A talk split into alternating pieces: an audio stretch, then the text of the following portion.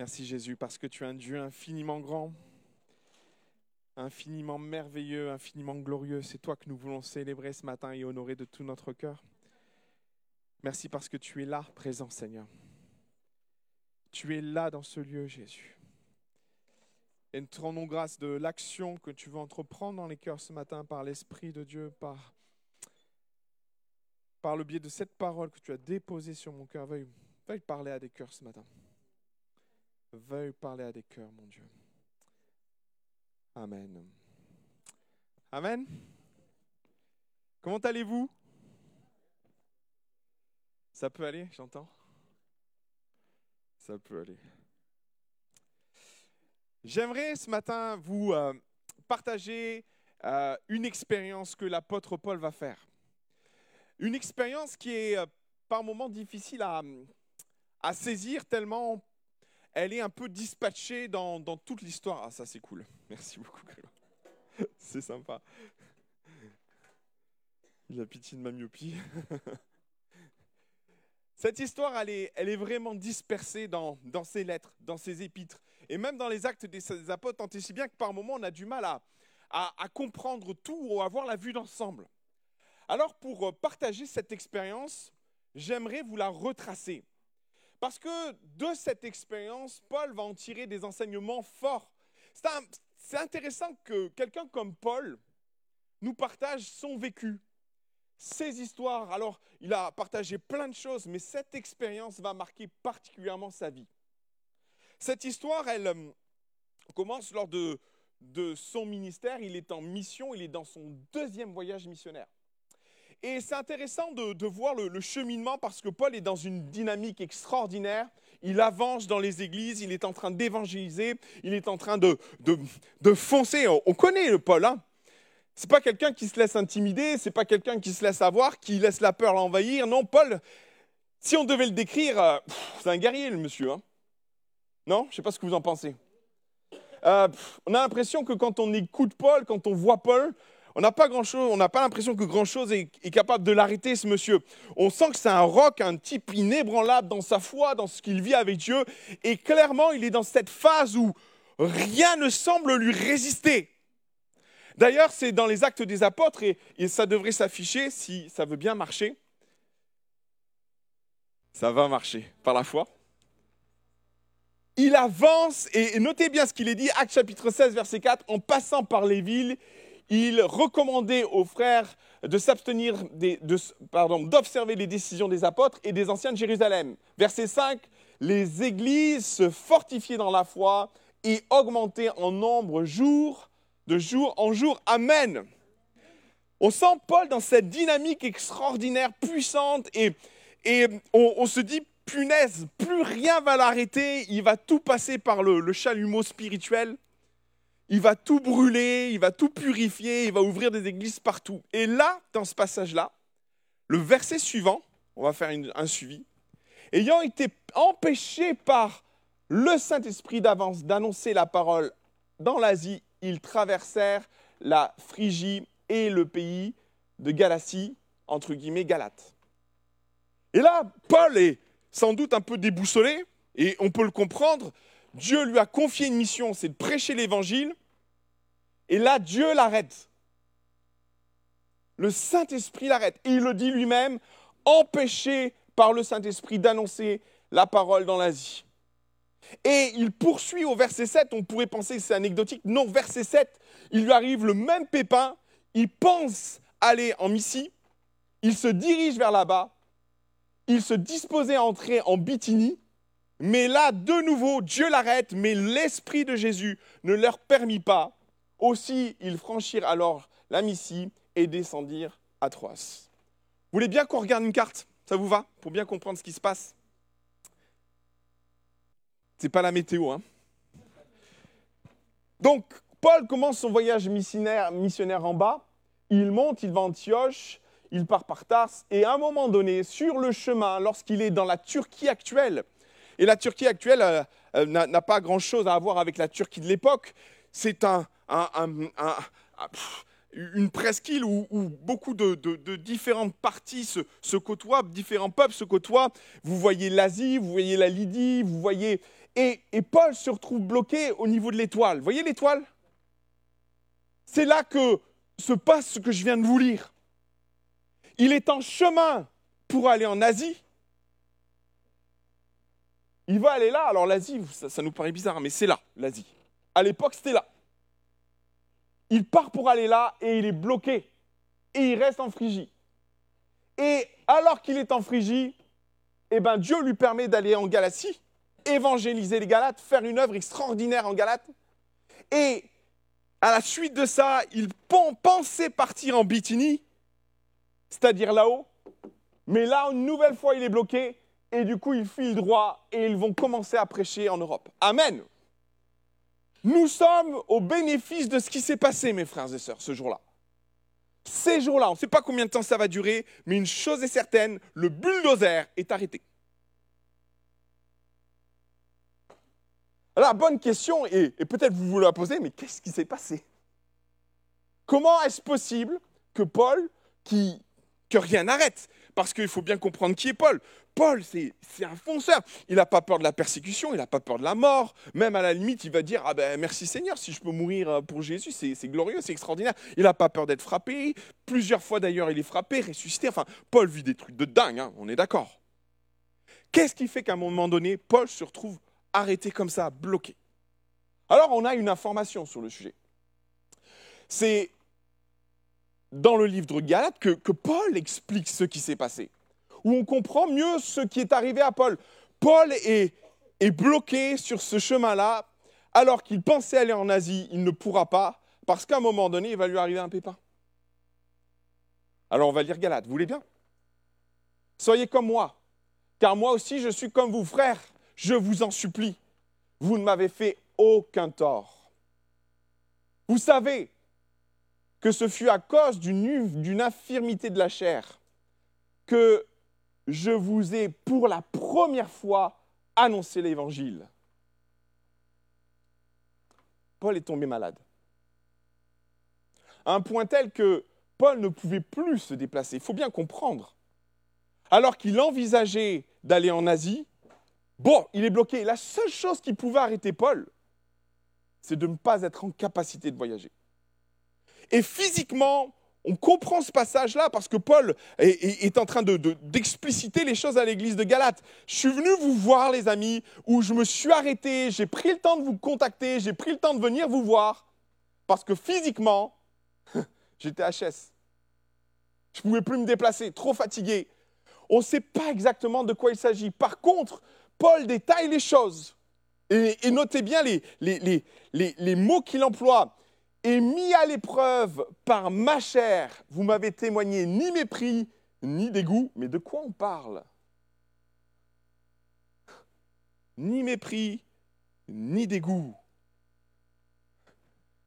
Ça laisse songeur. Alors merci Seigneur, l'église de Galate. Enfin, l'église de Galate n'existait pas à l'époque. Paul est arrivé en Galate, a fait un travail d'apôtre un travail apostolique d'implantation d'église, alors que physiquement, il n'était pas en état de le faire. Et il leur dit, il s'est passé quelque chose que je comprends pas.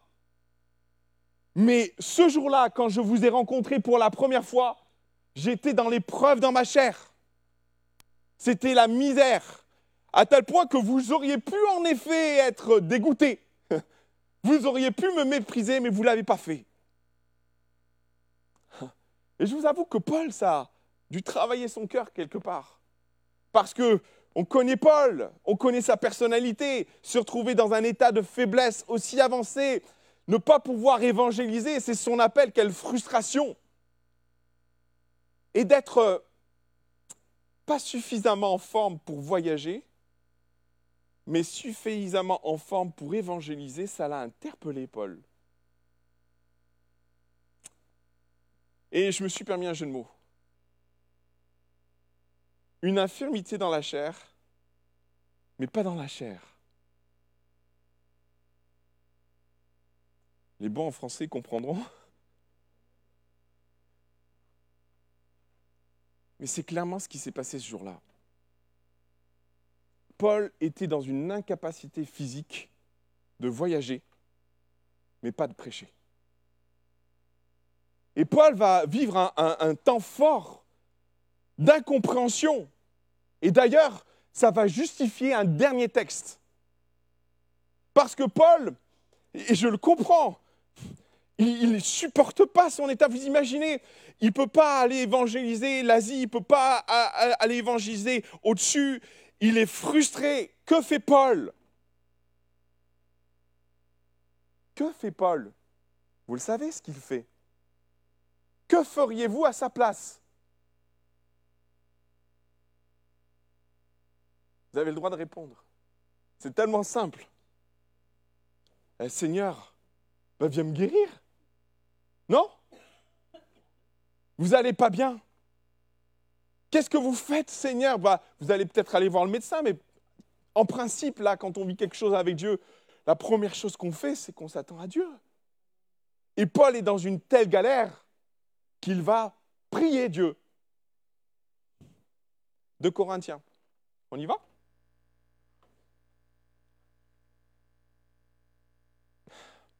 Et pour que je ne sois pas enflammé d'orgueil, excusez-moi, j'ai la bouche embarrassée, à cause de l'excellence de ses révélations, il a mis une écharde dans la chair. Alors, Paul est tellement pudique sur ce qu'il vit. Mais je peux vous assurer d'une chose, il ne prie pas pour qu'on lui enlève une écharde. Hein. Paul est très pudique dans ce qu'il vit. Et et s'il demande à Dieu de lui retirer le problème, c'est quand même un vrai problème. Donc on pourrait avoir tendance à minimiser le truc. Non, c'est juste que Paul tient pas forcément à, étaler l'étendue de la difficulté qu'il vit. Pour autant qu'il le mentionne ainsi, ça devait poser un vrai problème. Et on comprend. Ça lui a posé problème pour aller visiter la Galatie ou pour aller visiter l'Asie. Et lui, dans son cœur, il dit, mais Seigneur, c'est pas possible. Mon ministère est bloqué à cause de cette maladie. Règle le problème, Seigneur. Vas-y, œuvre, mon Dieu. Alors, Paul n'est pas quelqu'un forcément qui... on, sent la persévérance du gars. Il va prier une fois. Il va prier deux fois. Il va prier trois fois. Et puis, quand Paul prie, ce n'est pas simplement l'idée de, prier un petit peu, là. Peut-être le matin, Seigneur, tu vois, j'ai ce problème, règle le truc certainement que Paul parle de périodes de prière intense où il cherche la volonté de Dieu, où il cherche à se débarrasser de, cette écharde qui est loin d'être une écharde, qui est un, vrai problème majeur dans sa santé, qui l'empêche d'exercer son ministère. On est d'accord?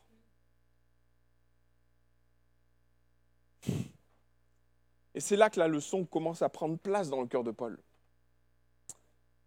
Parce que, alors que Paul désespère de voir l'œuvre de Dieu s'accomplir dans son cœur, dans son corps, dans sa santé, pour qu'il puisse exercer pleinement son appel et son ministère. Il va entendre clairement de la part de Dieu, ma grâce te suffit. Souvent, mes frères et sœurs, dans cette histoire, on en reste là. Face à nos difficultés, face à nos épreuves, on peut en rester là et dire, bon, ben, il y a une espèce de fatalité spirituelle qui tombe sur nous.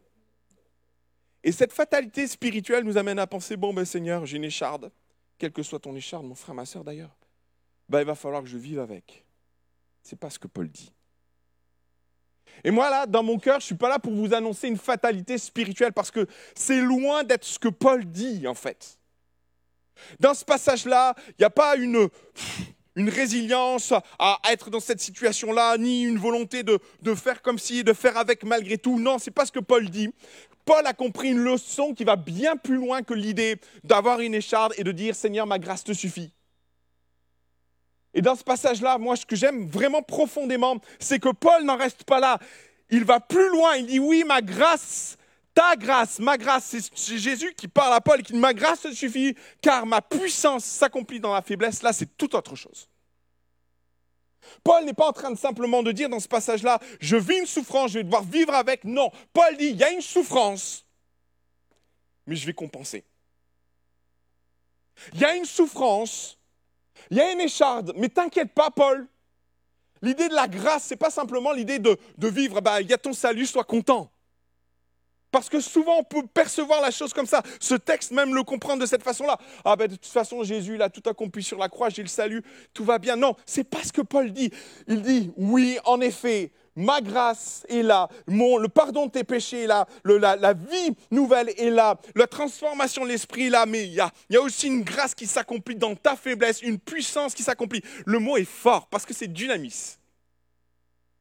Et dynamis, ce n'est pas un mot innocent dans les Écritures, c'est le même mot qu'on retrouve là de la Pentecôte, c'est une puissance. Et quand Paul parle de ça, il dit, et je me suis permis de mettre tout un trait de, traduction correspondant à, ce mot qu'on trouve dans ce passage-là. Il trouve ma puissance. Paul le, décrit tellement fort, il dit, tu es faible, mais t'inquiète pas. Il y a une puissance qui va venir sur toi.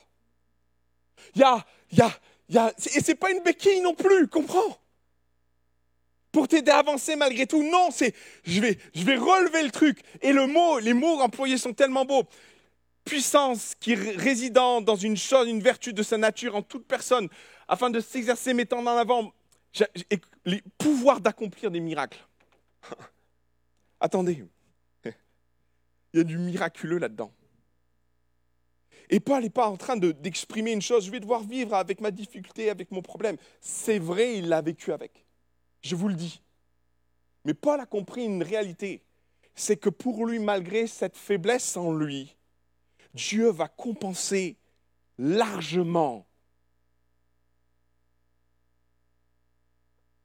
Oui.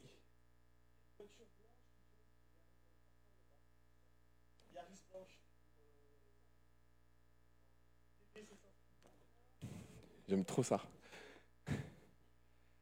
Ok, on reprend? Vous êtes avec moi?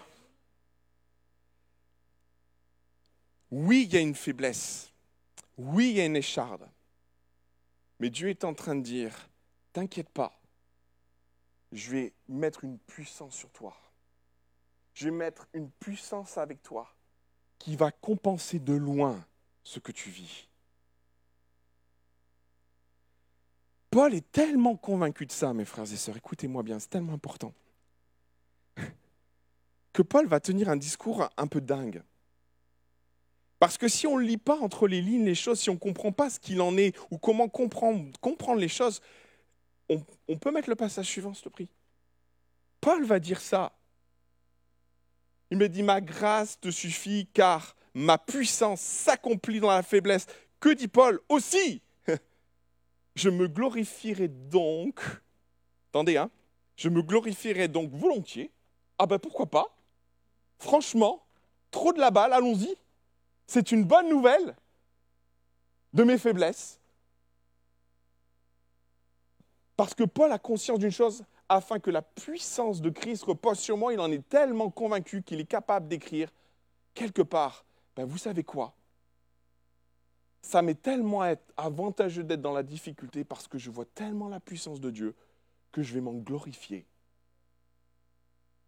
alors on peut penser que Paul est hautement spirituel. Moi, je vais vous dire, oui, Paul est très spirituel, mais surtout, il vit ce qu'il dit. Dans son infirmité, il voit tellement la gloire de Dieu, il voit tellement un bénéfice de la puissance de Dieu dans sa vie, qu'il dit, bah, écoutez, c'est pas si mal d'avoir cette béquille en fait. Ça pique un peu, hein sais pas ce que vous en pensez. Mais regardez, il signe et il confirme. Verset 10, c'est pourquoi? Ben écoutez, je me plais dans la faiblesse. Il en remet une couche. Et il dit finalement, vous savez quoi? Ben c'est bien.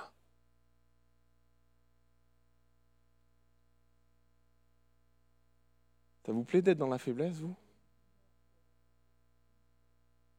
Euh, pour être vrai, moi je la fuis. Hein. Non? Moi je vais être comme Paul, je vais crier Ah Seigneur, enlève ma faiblesse euh, Finissons-en, libère-moi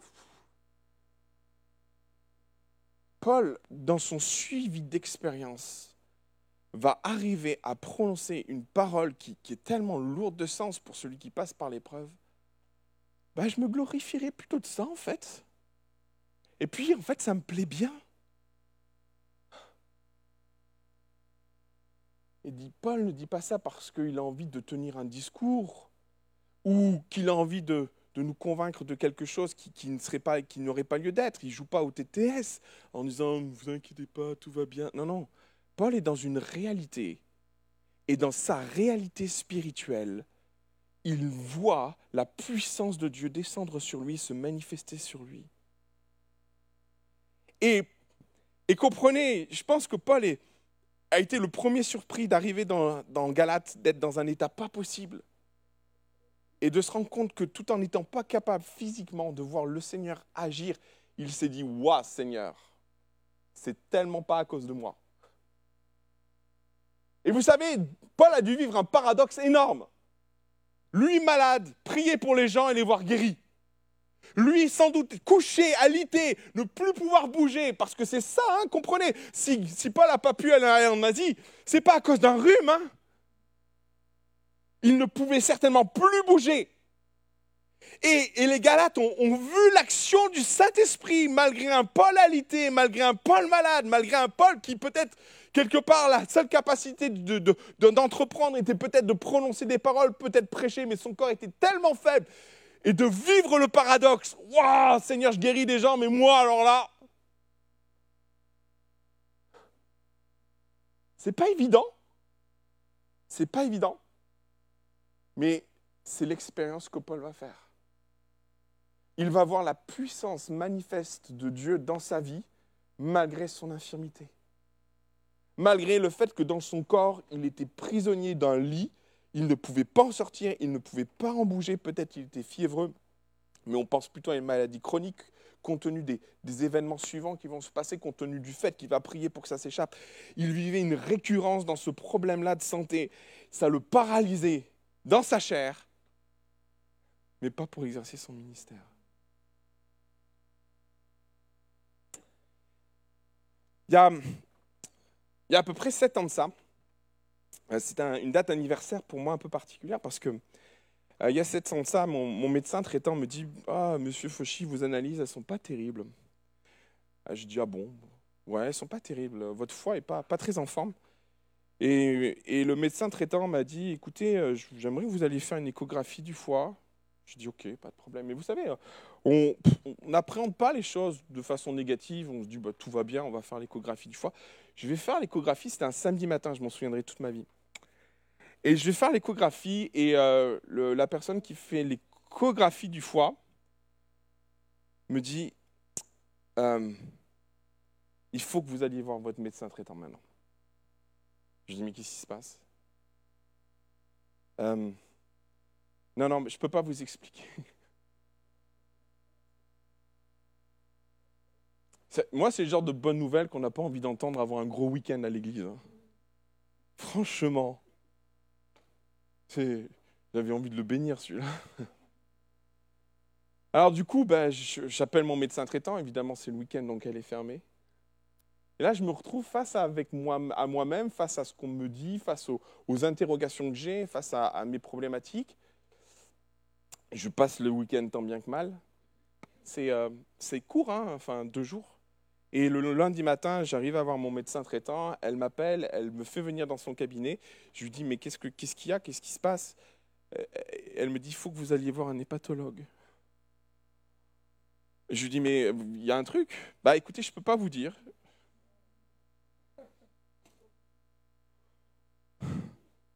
Ah, vous, vous fondez comme neige au soleil hein, dans des moments comme ça. Alors je vais rendez-vous avec, avec le fameux hépatologue. Bien sûr, ça prend du temps, hein, vous comprenez. On est sur des échelles de temps rallongées quand on veut voir un spécialiste, pardon. Et, là, à ce moment-là, je, presque un mois plus tard, je vois l'hépatologue, je rencontre l'hépatologue, et elle me dit, euh, bah, il faudrait faire un fibroscan, il faut voir dans quel état est votre foie. Je dis, mais pourquoi, dans, quel état? Je lui dis, je ne fume pas, je ne bois pas, ou en tout cas, je bois de temps en temps, mais il n'y a pas forcément de... Enfin, je sais pas il dit, il faut, faire un fibroscan, monsieur. Il faut faire un fibroscan. Il faut savoir où en est votre foie, comment va votre foie. Je dis, OK, bon. Et elle, me fait un, fibroscan à l'époque. Mais avant ça, euh, avant le fibroscan, je vois les pathologues et elle me dit, on va faire le fibroscan. Et il se passe deux mois entre le moment où elle me dit ça, mes analyses sont pas bonnes, vraiment. Euh, mes analyses, et mes, mes enzymes hépatiques sont pas bonnes. Euh, j'ai d'autres problèmes sur mes analyses qui laissent suggérer beaucoup de problèmes. Et entre le moment où je vois les pathologues et où elle me fait le fibroscan, il se passe l'été. Deux mois. Oh Et toujours l'incertitude de savoir où en est mon foie, comment va mon foie, les analyses sont pas bonnes. Et euh, pendant cet été-là, vous savez, euh, enfin, vous avez, j'avais 35 ans, 36 ans à l'époque, euh, et vous avez toutes les pensées qui passent dans votre tête, et vous criez à Dieu parce que vous dites, mais Seigneur, qu'est-ce qu'elle a vu, qu'est-ce qu'il pense, qu'est-ce qu'il présume? Alors je dis, mais qu'est-ce que vous pensez? Bah, Fibrome, fibrose de foie, d'accord, ok. Voire bah, cirrhose, voire bah, peut-être un cancer au final. Je dis, attendez, mais ça vous tombe dessus, vous comprenez pas trop, mais elle, avait, je lui ai demandé, j'aurais peut-être pas dû lui demander d'ailleurs. D'accord, j'ai dit ok, bon, ben on va attendre la fibrose avec impatience. Et entre le moment où euh, elle, me dit, elle me dit avant que vous, reveniez faire vos, vos qu'on fasse le fibroscan, vous allez faire de nouveau des, des analyses sanguines. Et moi, l'été est pourri, évidemment, c'est pas facile. Euh, on fait des analyses sanguines, tout ça, puis difficile de lire ou de comprendre tout d'ailleurs, parce qu'il y, y, avait des analyses complémentaires que je ne comprenais pas. Et je viens avec mes analyses, elle me fait le fibroscan.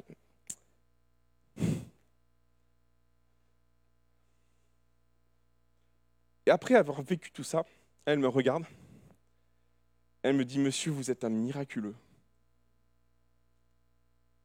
Je ne comprends pas trop en fait ce qu'elle me dit ou ce qu'elle explique. Mais entre mes analyses que j'avais faites avant les vacances et les analyses que j'avais là, elle me dit c'est passé quelque chose, je ne sais pas quoi. Je ne sais pas quoi, mais vous êtes un miraculeux. Alors, c'est pas que je suis pasteur, mais ça a tellement de sens pour moi de comprendre que quelqu'un qui est spécialiste en hépatologie me dise Vous êtes un miraculeux, monsieur.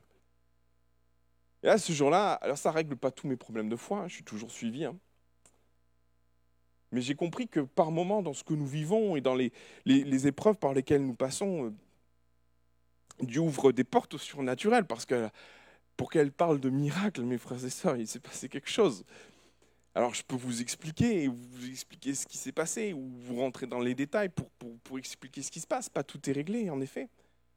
Mais cette femme qui est, qui médecin, qui n'est pas forcément croyante, je lui posais la question, mais vous croyez en Dieu? Non, pas spécialement. Mais je lui dis, mais pourquoi vous dites ça? Bah, bah, Il s'est quand même passé quelque chose, je ne sais pas quoi. Et finalement, mon, fibroscan était plutôt positif. Je, peut-être que j'aurais pas, il valait mieux peut-être que je fasse pas le fibroscan avant l'été d'ailleurs. Vous voyez, des fois quand on vit des choses avec Dieu. Et euh, j'ai compris, moi, dans, ce que j'ai vécu, dans, ce que je vis encore euh, dans mon quotidien, parce que on pourrait penser qu'il y a une espèce, d'épée Damoclès au-dessus de ma tête par rapport à mon foi, parce qu'il y a, encore des choses qui ne vont pas, mais je vois la gloire de Dieu là-dedans, en fait. J'ai l'impression aussi d'être euh, quelque part un peu en sursis, avec une épine dans ma chair, mais je, comprends aussi que Dieu, des fois, m'amène à, vivre certaines choses au travers de ça, en me disant, bah, écoute, euh, t'inquiète pas, je n'ai pas faire de cette écharde une, pierre d'achoppement pour toi, mais plutôt au contraire quelque chose qui va t'amener à glorifier, à me glorifier, à, me louer. Et en sortant de, ce chez spécialiste, j'ai dit merci Seigneur quand même. Il s'est passé quelque chose, je ne sais pas quoi, mais en tout cas il s'est passé quelque chose. Et oui, en effet, par moments, Dieu permet des échardes dans notre chair. Et Paul vient avec cette conviction, mais je vais dire même plus que ça, une certitude que Dieu va se manifester là-dedans. Et dans les mots, je me plais là-dedans. J'affectionne ça, je prends plaisir. Ah, j'ai trouvé du bon là-dedans.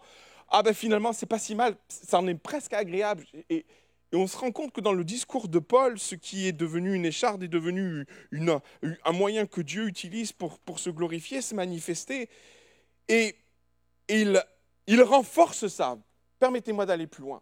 C'est pourquoi je me plais dans la faiblesse. Et ce qui est important de comprendre, c'est qu'on ne peut pas se limiter simplement à, des aspects. Paul généralise la chose à tout ce que nous vivons. Il ne le maintient pas dans un cadre de l'épreuve ou de la difficulté ou d'une difficulté de santé. Non, il l'exprime, il va dire, mais lorsque je suis dans la faiblesse, lorsque je suis outragé, les mots sont forts, insulté, c'est les mots qui sont employés. Je vais, me permettre de, les décrire euh, quand je vis dans la, la calamité, dans la persécution, dans la détresse. Paul généralise. Il part d'un postulat dans sa santé, dans ce qu'il vit, et il dit, mais finalement, dans toutes les situations de faiblesse de ma vie, j'ai la capacité de voir le dynamisme de Dieu agir. Ça, c'est bon, ça, non? Parce que par moments, on va, on va cantonner cette expérience à, la chair. Non, non, non. Paul généralise tout ça. Il dit quand je suis dans la faiblesse, quand je suis insulté, qu'on me fait des reproches, des offenses, des injures, extrêmement graves. C'est la traduction. Quand je vis dans la calamité, à savoir l'épreuve, la persécution, quand je suis dans la détresse, dans l'angoisse, Paul généralise et dit, dans toutes ces situations, je suis et je peux être amené à voir la puissance de Dieu. C'est tout? Tout le, monde, va bien ce matin? Tout est parfait dans ta vie, mon frère, ma soeur, tant mieux. Mais si peut-être tu vis dans la faiblesse, si peut-être tu te sens outragé, calomnié, si tu te sens dans la calamité, dans la persécution, personne n'est persécuté. Amen. Personne n'est dans la détresse ou l'angoisse ce matin. Personne ne vit ça. Pour ne pas dire Amen au fait que Paul nous dit, je viens avec un postulat de certitude. Je vis tout ça, je peux vivre tout ça. Mais sois certain d'une chose, c'est que tu as rendez-vous avec la puissance de Dieu.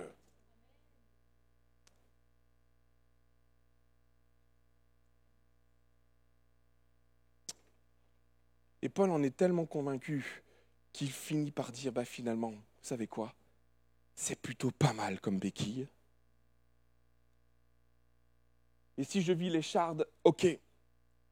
Paul a compris le bénéfice plus grand encore. Et c'est là que c'est compliqué à saisir parce qu'il faut le vivre pour le comprendre. Il faut s'imprégner de ça, de s'imprégner de l'écharde pour comprendre qu'à un moment donné, waouh Seigneur, non seulement tu m'assures de, ta, bienveillance quant à ce que je vis, mais en plus, je, vois ton miraculeux, je vois ton action, je vois ta, bienveillance, ta puissance là-dedans. Maintenant, je vais, vous dire une vérité. Euh, si Paul généralise, il la conditionne quand même. Parce qu'on pourrait penser, mes frères et sœurs, que dans le péché, qui est aussi une position de faiblesse, vous en convenez? Moi, je ne crois pas que le péché est une situation... On pourrait faire un raccourci de dire, ah ben finalement, Maintenons-nous dans le péché. Après tout, c'est une situation de faiblesse pour vivre la dynamise de Dieu. Parce que par moments, on rentre dans ces calculs-là. Sauf que Paul prend soin de rajouter une chose. Et il finit le verset 10, oui, je me plais dans la faiblesse. Hmm. Ah, attention, hein. il conditionne ça. Parce qu'on pourrait penser, ah ben finalement, c'est peut-être pas plus mal de vivre dans le péché, comme ça, ça me permet de voir. Ouh là, ça c'est un raccourci dangereux, parce que Paul finit ce texte en disant, pour Christ ou à cause de Christ. Ça exclut d'entrée le jeu le, péché, qui est une situation de faiblesse, mais qui n'est pas pour Christ, on est d'accord? Ouais, ouais. Je pose les choses parce que c'est tellement important de comprendre ça tellement comprendre, capable, il faut, faut vraiment bien réaliser ça, parce que si on détourne le texte, on pourrait passer que toutes les situations de faiblesse sont propices à avoir le dynamisme de Dieu. Non Seules celles qui ont pour résultat ou résultante d'un choix, d'une position pour Christ, à cause de Christ. Et même, je voudrais vous, dire une chose qui est quand même, très importante à comprendre, parce que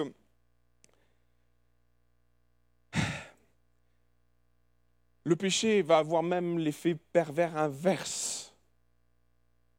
Si par moment nous pensons que le péché est une situation de faiblesse que Dieu va agréer et qui va suggérer le dynamisme de Dieu, plus tu le caches, plus tu essaies d'enterrer la chose, plus tu essaies de mentir et plus tu te prives du dynamisme de Dieu.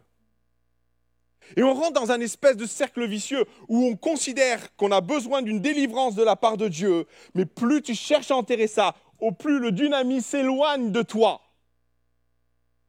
Oui? On est d'accord avec ça? Et alors qu'on cherche à vivre une délivrance, alors qu'on cherche à vivre une action de Dieu puissante en soi, au plus on cherche à l'enterrer, à le cacher, à faire comme s'il n'existait pas, au plus on se prive du dynamisme de Dieu. On est d'accord avec ça ou pas? Et finalement, au plus, sans forcément chercher l'exposer, parce que je trouve tellement Paul fin dans ce qu'il dit, il parle d'une écharde, il aurait très bien pu mentionner de quoi il avait et de quel problème il s'agissait. Hein. Non, il pose un, voile pudique sur sa problématique. Et finalement, sans forcément vouloir l'exposer, sans forcément vouloir en, faire un état général. Paul n'a pas eu le choix pour Galate et pour les habitants de Galate, pour les, chrétiens de Galate, de s'exposer tel qu'il était, dans son état de faiblesse le plus extrême. Et par moments, mes frères et sœurs, on, cherche tellement, tellement à, cacher les choses, on cherche tellement à, à minimiser nos faiblesses, on cherche tellement, on est en un problème avec nos faiblesses. On n'aime pas nos faiblesses. Et dans ce passage-là, Paul nous fait comprendre une, réalité par moment, sans, forcément en faire un étal, mais nos faiblesses par moment, ça ne sert à rien de, les cacher ou ça ne sert à rien de, de faire comme si elles n'existaient pas. C'est vrai pour le péché, mais c'est vrai pour quelques afflictions que nous pouvons passer au milieu de nous, sans forcément en faire un étal, sans forcément poser. On peut poser un voile discret comme Paul va faire. Ce matin, je suis sûr qu'au milieu de nous, il y en a beaucoup qui ont des échardes dans leur chair. Et cette écharde, elle peut prendre plusieurs formes. Elle peut prendre la maladie, elle peut prendre une faiblesse, elle peut prendre une fragilité, elle peut être, elle peut être la dépression, mon frère, ma soeur. Disons les choses. Et moi, j'aime ce passage parce qu'il renverse une pensée que dans la vie du chrétien, tout va bien. C'est pas vrai. Pour Paul, ça n'allait pas bien. Et Paul, tout en en parlant, il met quand même un voile, un voile pudique sur ce qu'il vit. Et si peut-être c'est une faiblesse, c'est une affliction, c'est une maladie, c'est une dépression, peu importe, mets l'écharde où tu veux ce matin. Au plus tu vas chercher à la cacher, au plus tu vas chercher à, diminuer la chose, au plus tu vas chercher à compenser physiquement, au plus tu vas t'éloigner du dynamisme de Dieu.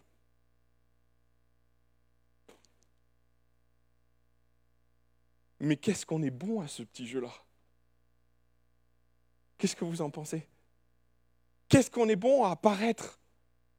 Qu'est-ce qu'on est bon à dire l'inverse de ce que l'on pense? Qu'est-ce qu'on est bon à dire que tout va bien alors que... Et Paul, dans ce passage-là, nous dit tout l'inverse. Il faut être cohérent. Et dans cette cohérence, la dynamisme de Dieu, la puissance de Dieu vient.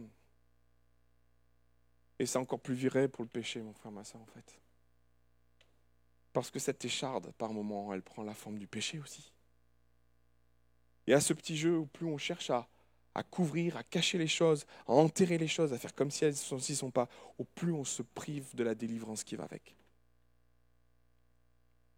C'est Jean qui va dire une chose très intéressante. 1 Jean chapitre 2, verset 9, si vous confessez, si nous confessons nos péchés, il est fidèle et juste pour nous les pardonner. Amen. Et Paul n'en reste pas là. Euh, Jean n'en reste pas là. Et pour purifier de toute iniquité. L'iniquité, c'est un, un terme que quelle est la différence Quelle différence on pourrait faire entre l'iniquité et le péché? Parce que, évidemment, le péché et l'iniquité fait partie du péché, mais c'est un, cadre particulier, l'iniquité. L'iniquité, c'est continuer à pécher tout en sachant que c'est pas bien. Je vais vous la faire très simple. Et quand Jean parle de l'iniquité, il parle des chrétiens qui vivent avec des péchés et qui les enterrent et qui font comme s'ils vont pouvoir s'en sortir dans ce contexte-là, dans le secret de ce qu'ils vivent. Et on vient de le voir, Paul dit, mais dans la faiblesse, c'est là que je vois le dynamisme. Alors c'est là, là c'est compliqué parce que dans ce passage-là, il parle, il est fidèle et juste pour les pardonner, mais aussi nous purifier de l'iniquité. Là, on parle du dynamisme de Dieu. L'action dans le cœur du chrétien, qui dans la faiblesse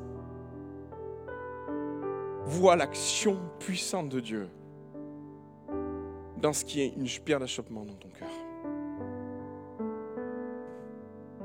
Et ce n'est pas un appel à se maintenir, mais c'est un appel à voir la puissance de Dieu se manifester dans ton cœur et dans ta vie. Le texte poursuit. Regardez comme c'est beau, ou comme c'est lourd de sens. Verset 10. Si nous disons que nous n'avons pas péché,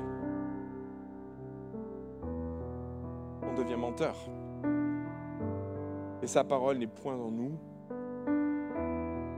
Comment dans ce contexte-là peut-on vivre le dynamisme? Ce matin, je voudrais qu'on prenne un temps, mes frères et sœurs. Je suis centré, j'ai terminé mon message sur le péché, mais je vais venir sur le terrain d'une généralité, parce que peu importe les raisons et les situations, peu importe la forme que l'écharde prend dans ta vie, j'ai une prière à faire. Et c'est la prière que je, je partager de tout mon cœur ce matin. C'est que Paul a compris que dans cette zone de faiblesse, Dieu a rendez-vous avec nous. On a rendez-vous avec la puissance de Dieu. On a rendez-vous avec le miraculeux de Dieu. On a rendez-vous avec l'action toute puissante de Dieu. Et ce matin, j'aimerais qu'on ait la liberté de s'exposer. La liberté de dire je suis dans un état de faiblesse. Ce matin, je suis faible. Et c'est peut-être parce que ton corps est dans l'infirmité, peut-être parce que ta santé ne va pas, peut-être parce que dans, dans ton esprit, la dépression est là. Et l'écharde te fait crier vers Dieu, te fait supplier vers Dieu, t'amène à poser le genou, et à dire jusqu'à quand Seigneur? Alors, ce matin, ce n'est pas un appel à, se résigner d'un état de fait ou de santé ou de dépression ou de circonstances ou de situation de péché dans ta vie. Non, c'est un appel à la puissance de Dieu qui vient sur toi. Et Paul va le dire tellement bien. Est-ce que tu peux mettre, remettre Corinthiens, s'il te plaît? 1 Corinthiens, 2 Corinthiens 12. Regardez. Tu peux prendre le second texte, excuse-moi. Ma grâce te suffit, car ma puissance, notez bien ça, ma puissance, vous pouvez répéter ça dans votre cœur, sa puissance s'accomplit dans ma faiblesse.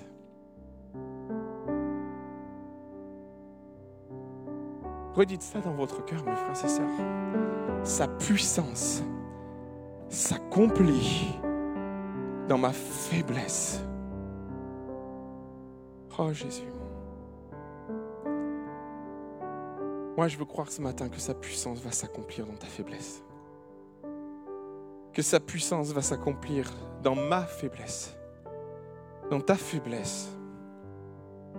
La Bible dit que nous bronchons tous de manière différente. Et nous avons tous une zone de faiblesse. Par moments, c'est ta santé, par moments, c'est, le péché, par moments, c'est tes pensées. Définis ton écharde ce matin. Pose des mots dessus. Et saisis la parole de Paul quand il la reçoit lui-même de Jésus. Ma grâce te suffit parce que ma puissance s'accomplit dans ta faiblesse. Voilà l'expérience de Paul. Voilà la conclusion que Paul va, saisir dans sa vie, dans son cheminement spirituel. Ce matin, mon frère, ma soeur,